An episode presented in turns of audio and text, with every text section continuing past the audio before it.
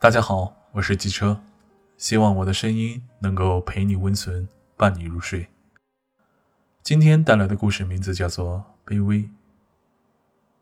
我有一个女性朋友喝醉了，哭着给她对象发了一条语音，说道：“你没见过我在洗澡时，因为你发消息给我，我擦擦手秒回你的样子。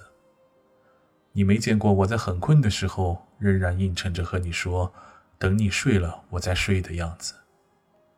你没见过我明明已经哭得泪流满面，仍和你说我没事，我很好的样子。你没见过我因为你的一句关心，我激动的手机都拿不稳的样子。你没见过我因为你不喜欢什么东西，我去努力改变的样子。你没见过我每天三句不离你的样子。我每天一放学就跑去找你时不顾形象的样子，你没见过我一想到你就和傻子一样笑起来的样子，这些你都没见过，所以你不知道珍惜。其实有的人就是不懂什么叫做珍惜。你可以爱一个人爱到没有底线，但是。没有人会去爱没有底线的你，